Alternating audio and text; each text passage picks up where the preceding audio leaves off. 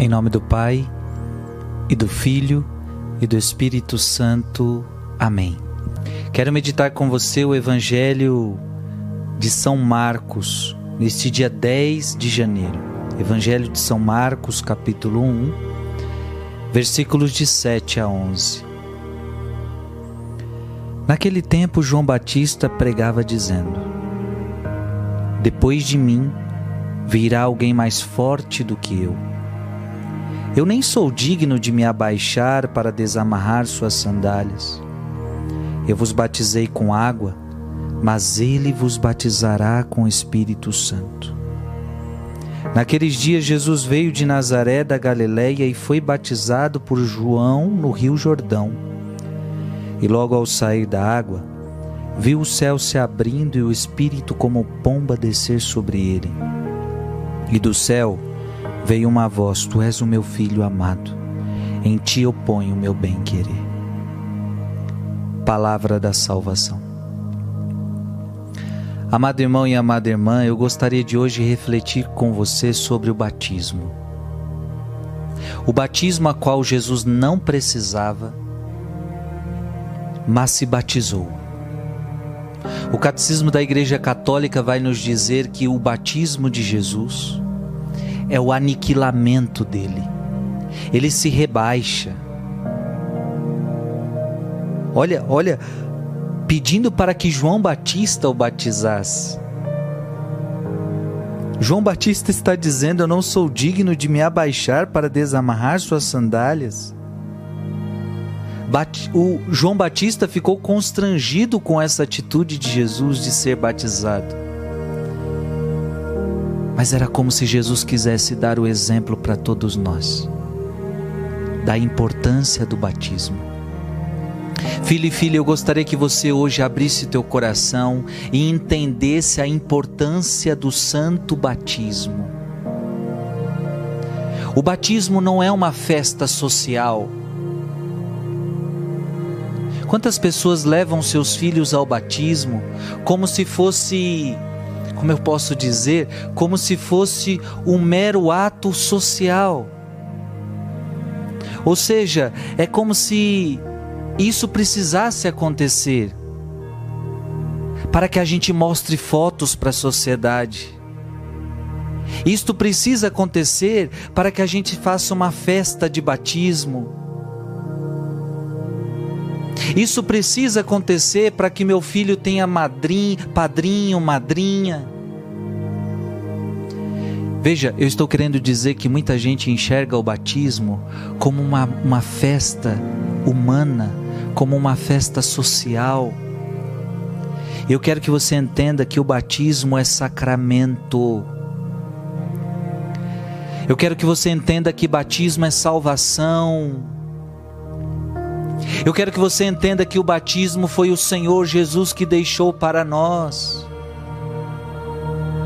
Batismo não é algo qualquer. Batismo não é brincadeira. Batismo não é coisa deste mundo. Batismo é sacramento, filho. Batismo é sacramento. Veja a seriedade disso. Jesus Cristo se batizou e logo a sair da água, viu do céu se abrindo o Espírito como pomba descendo sobre ele. Isso é batismo, é o Espírito Santo descendo sobre você. Portanto, é sacramento. Batismo é coisa séria. Eu quero pegar o código de direito canônico da igreja no parágrafo 849, preste atenção: o batismo é a porta dos sacramentos. Sem o batismo você não pode casar, sem batismo você não pode confessar, sem batismo ninguém pode ser padre, sem batismo não posso receber a unção dos enfermos, sem batismo não posso ser crismado. Sem batismo não posso receber a Eucaristia. Olha a importância deste sacramento. O batismo é a porta.